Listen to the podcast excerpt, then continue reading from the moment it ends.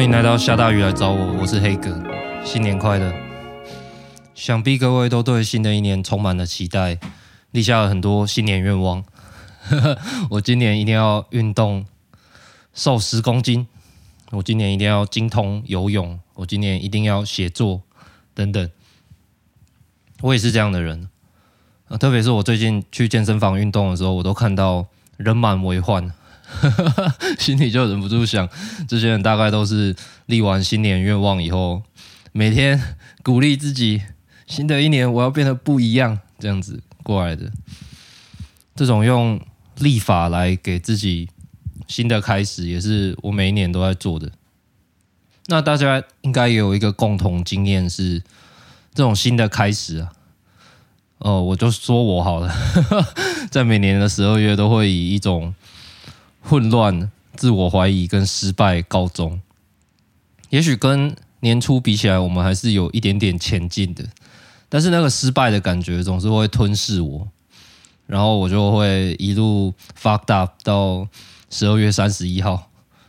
对啊，今年就这样了。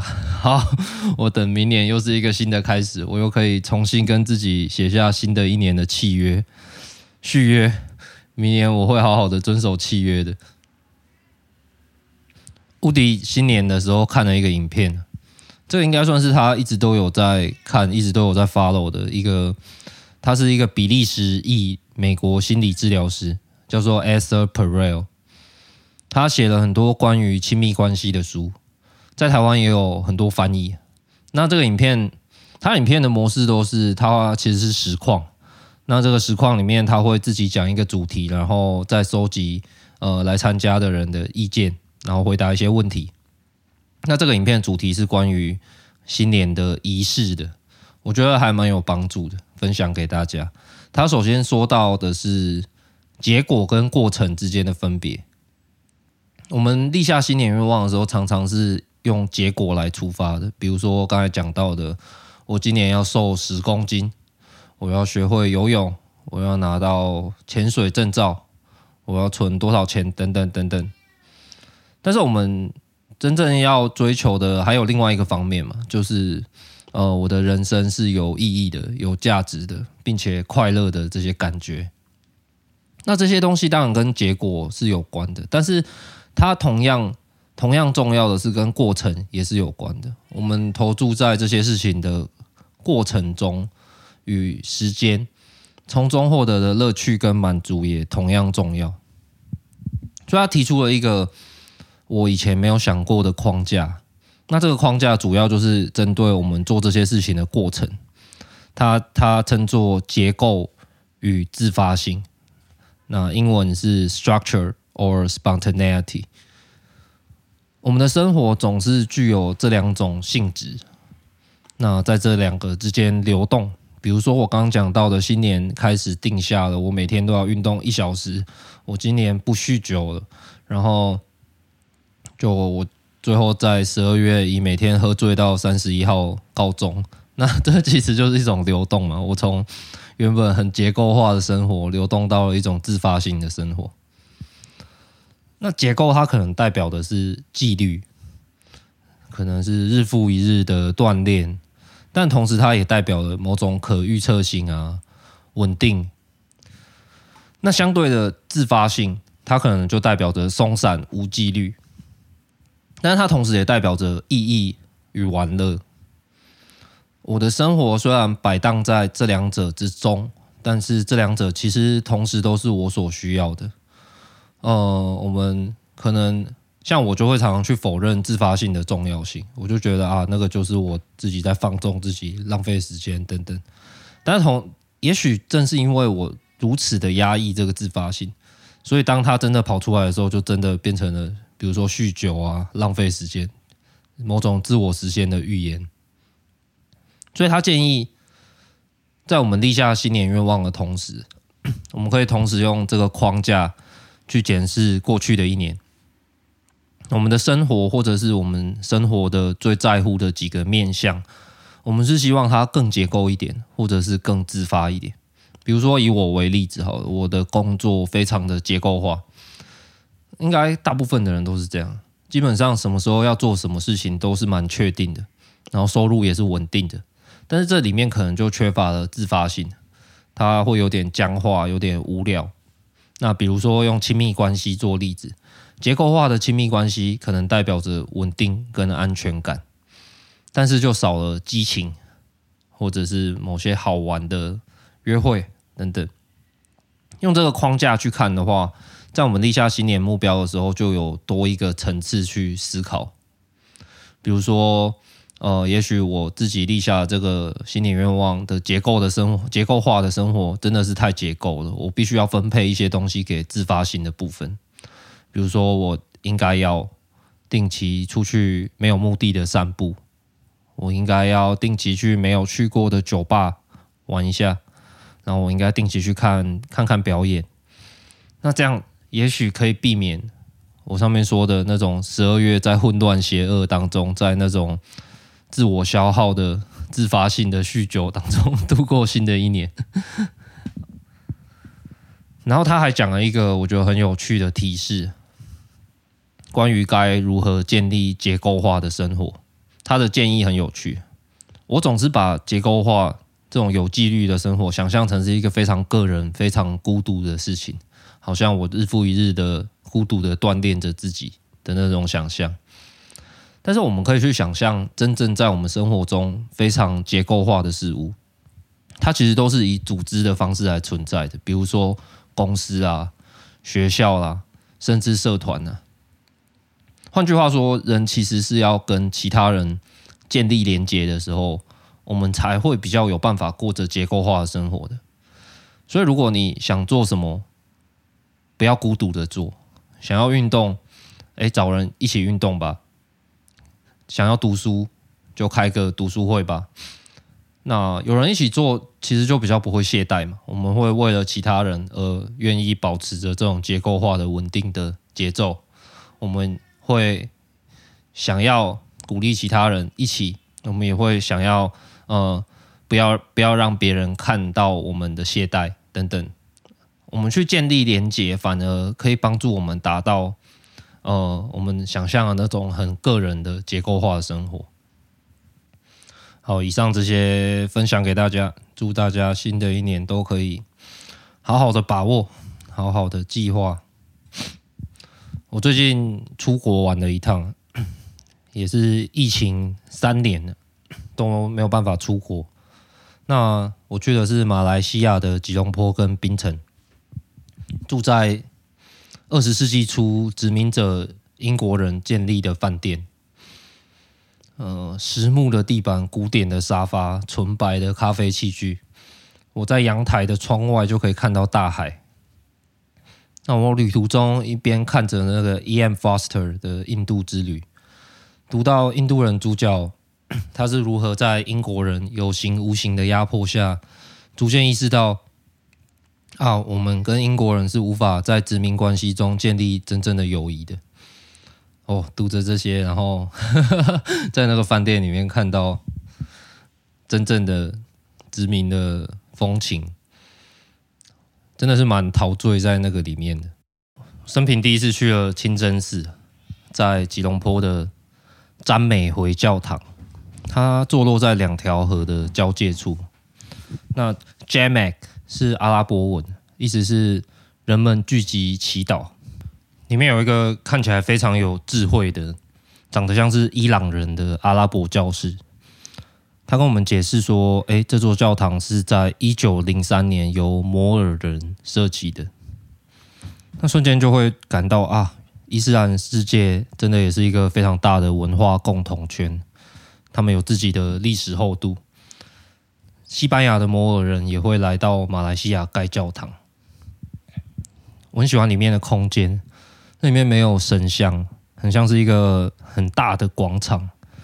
那里面很多人或坐或躺的在里面休息或者祈祷，大家都很安静。我想到在台湾好像没有类似的公共空间。可以让大家安静的在里面休息，甚至甚至你可以躺着。那那位和善的阿拉伯神学家跟我们解释说，伊斯兰是在追求人跟神之间的直接沟通，所以不需要中间人。它是一个很平等的宗教。那我在旁边碎碎念说，他没有解释为什么伊斯兰社会如此父权，对于女人的穿着行为管制如此严格。马来西亚有三大种族：马来人、华人跟印度人。那 我后来才知道，他们的法律上是直接规定说，你身为马来人就是要信仰伊斯兰教，而且伊斯兰教它是不能跟别的信仰的人通婚的。所以某种程度上也是以神学立国，但是包容不同族群的一种方式。走了二十分钟以后，就会到印度教的玛丽安玛丽安曼新都庙，一八七三年建成。我到的时候，他们刚好在举行祭祀，很多光着上半身的印度人围着一个神坛，旁边是打击乐器。然后他们用了很多看起来像是熏香的东西，会涂在自己身上。印度教的神超多，墙上画了一大堆都没有重复。然后他们感觉表情充满了七情六欲，性征都非常明显，胸部很大，肌肉也很明显，非常充满生命力的一个宗教。那在这个印度教的庙的斜对面，竟然就是关帝庙，我们的关公庙。据说当地的华人、黑帮或是警察都会来拜这座庙。那走进去其实就很像我们的庙，但是又有点不一样。我记得我走到了一个呃，就是那个平常会跪在那边祈祷、诶讲一些愿望的地方，然后前面竟然是一整排的神，从玉皇大帝，然后旁边是他的文武百官，感觉就是。怎么说呢？来自不同地方的华人的信仰的神都要放上去的感觉。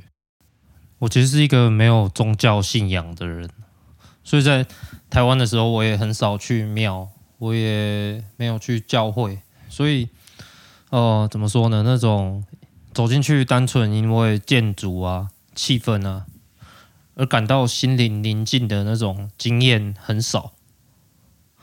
那我作为一个观光客来到。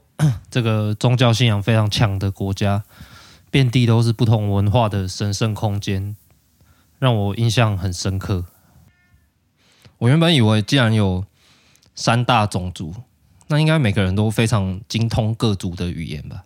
就是我原本幼稚的想象。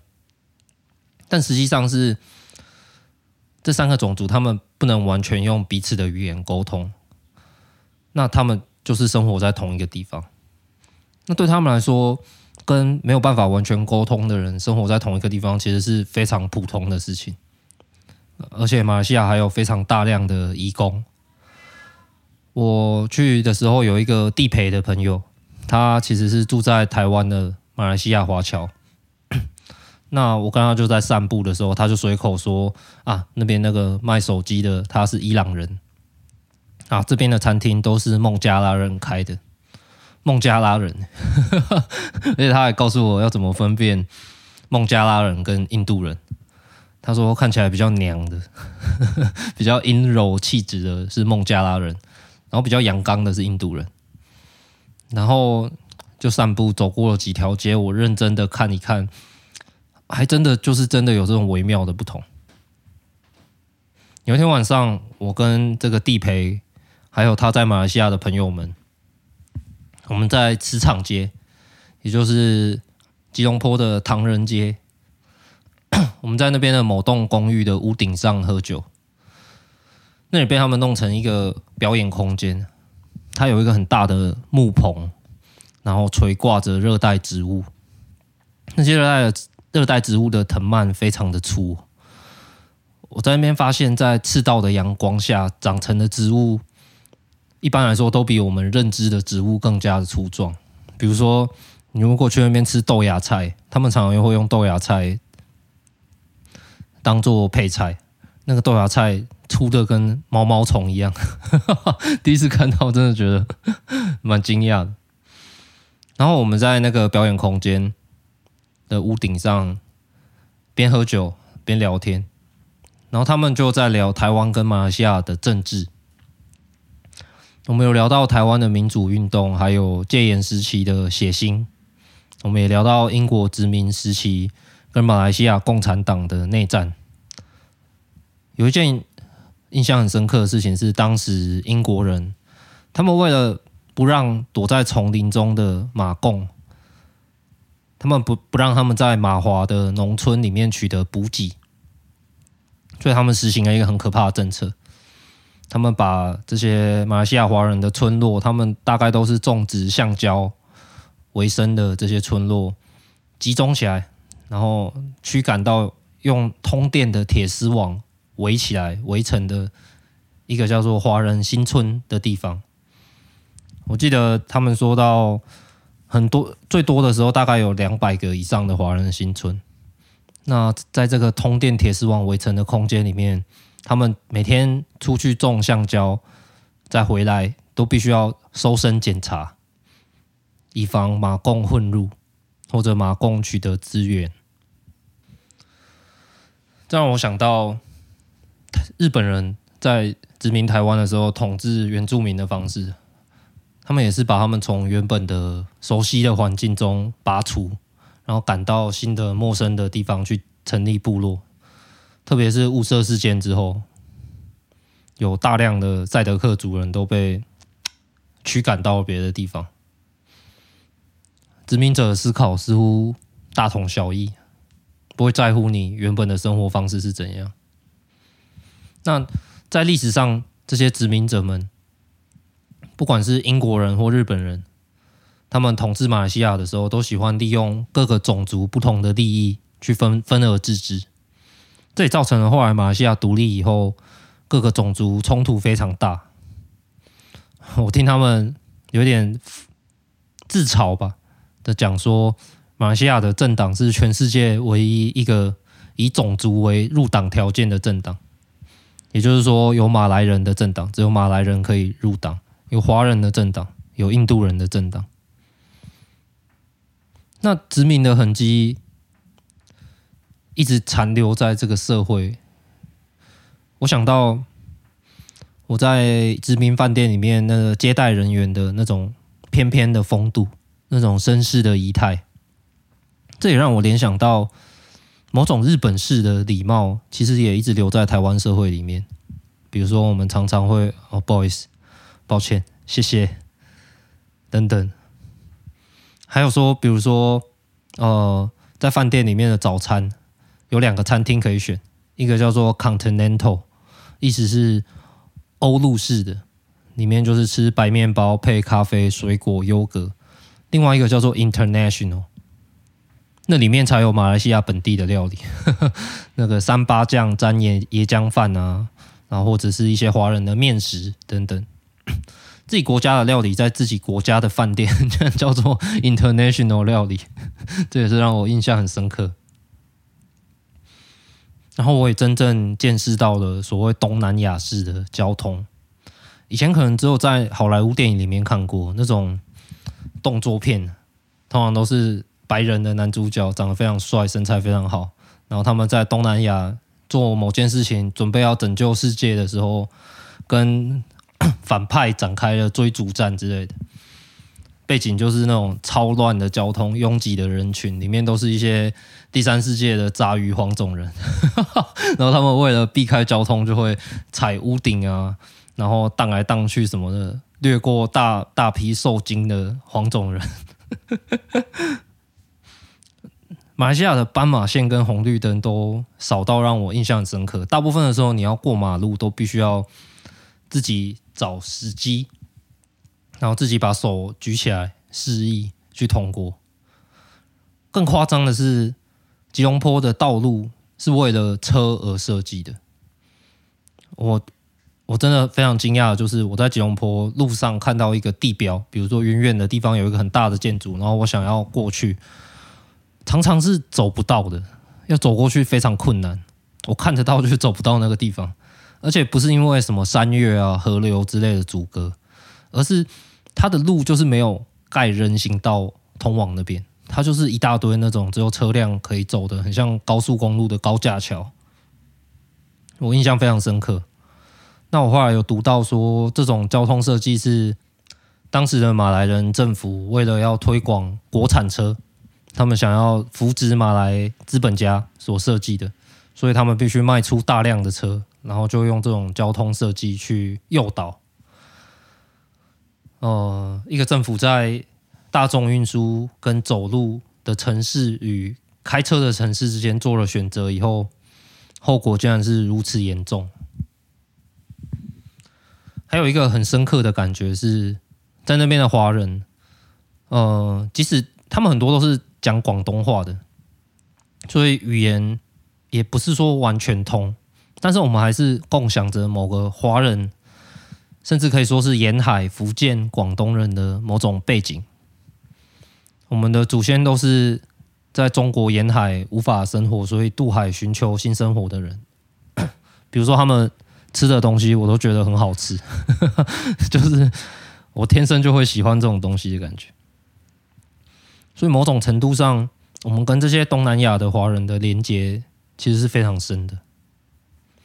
那最后讲到吃的东西，槟城的虾面跟拉萨应该是我吃过最好吃的东西之一。好，这一集。本节目将转型成了旅游旅游节目。好，那一样就是，如果有任何意见，都欢迎寄信，甚至是录音给我，我都会回。如果我还没回，那是因为我还没有想到怎么回。新的一年，希望能够做出更有趣的节目，希望跟各位读读者、听众的关系能够持续，希望能多读书、多运动。每天都写日记，希望能把吉他练好，希望能交到好朋友，戒掉不好的习惯，能够定期出去玩，多爬山，多喝水，定期摄取新的音乐或电影，定期看展，能够更多的参与公会，可以写出自己喜欢的歌，可以做一张专辑，可以快乐，可以不要责备自己。这边是下大雨来找我。